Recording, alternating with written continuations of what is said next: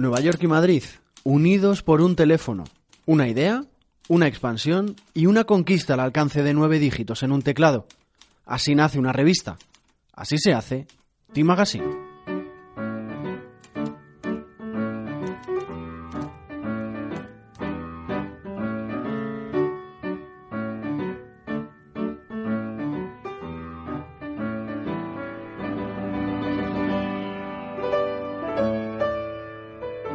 Capítulo 3. Print is the new digital.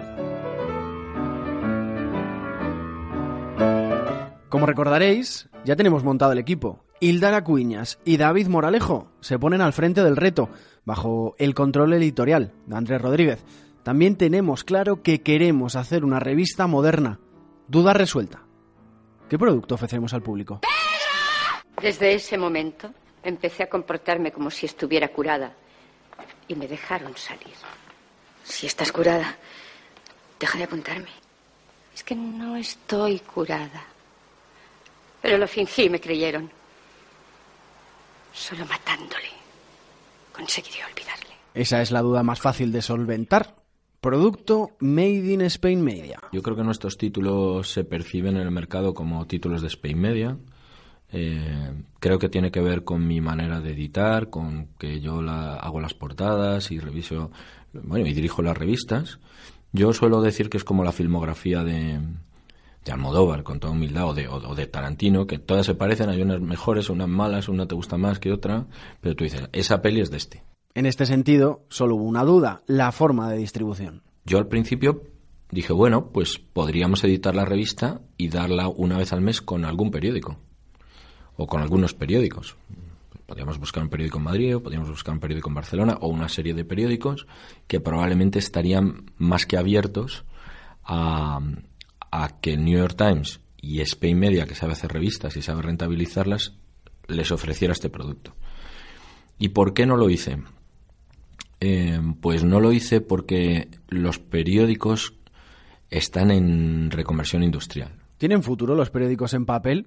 Duda recurrente. Pedro J. Ramírez, que algo sabe de esto, por ejemplo, lo tiene claro. Solo hay en España un diario que venda más de 100.000 copias en los kioscos, que declare vender más de 100.000 copias en los kioscos.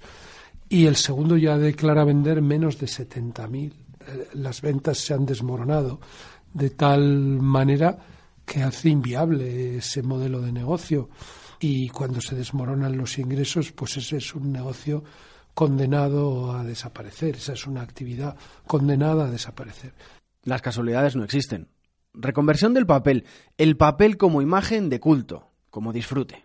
Yo creo que tenemos que hacer camisetas con un hashtag que ponga print is the new digital.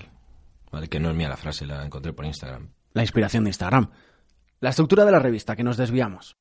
Vamos a, cambiar el formato, no mucho, vamos a cambiar el papel. Supongo que a los, a los oyentes, si no están familiarizados con la revista americana, pues tampoco esto les va a sorprender. Eh, vamos a hacer una revista mate, no brillo. El, producto físico en América se parece mucho a un dominical. Tiene toda la lógica dentro de, del New York Times del domingo, con ese formato sábana que, hay domingos que pesa dos kilos el periódico. Pero en una periodicidad mensual como la nuestra, pues no tiene mucho sentido ese formato. Vamos a respetar el diseño, por supuesto la cabecera y algunos trucos, bueno, no es que sean trucos, pero algunas cosas que prefiero reservarme ah, para que la gente las reconozca como nuevas cuando, cuando lo toque. Y detrás de todo esto, aunque en la lejanía, el New York Times. Institución monstruosa, credibilidad innegable y los valores más puros del periodismo como bandera.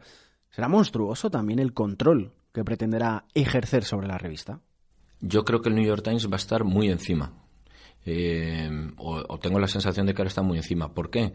Bueno, porque no es una empresa editora de revistas, es un periódico, o el mejor periódico del mundo. Entonces, eh, tiene a lo mejor menos callo, menos procedimientos adquiridos, porque cuando hablas con Hearst o hablas con Forbes, pues tiene 35 ediciones de, de, Forbes en el mundo y ya sabe cómo tratar al de Corea del Sur y al de Emiratos.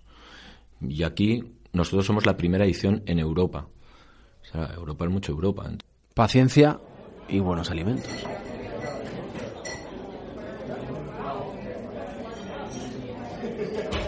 really bring it up to something that was representational of the country. I realized very quickly that this would be something that would be ¿Conocen a este hombre? El que habla. Les planteo un reto. Intenten adivinar quién es antes de la publicación del próximo episodio. Tiene premio. Le volvemos a escuchar. Hola. Hola, buenos días. I think it's really cozy. I mean, Ah, y un consejo. Vístanse de gala para el próximo miércoles. Nos vamos de fiesta.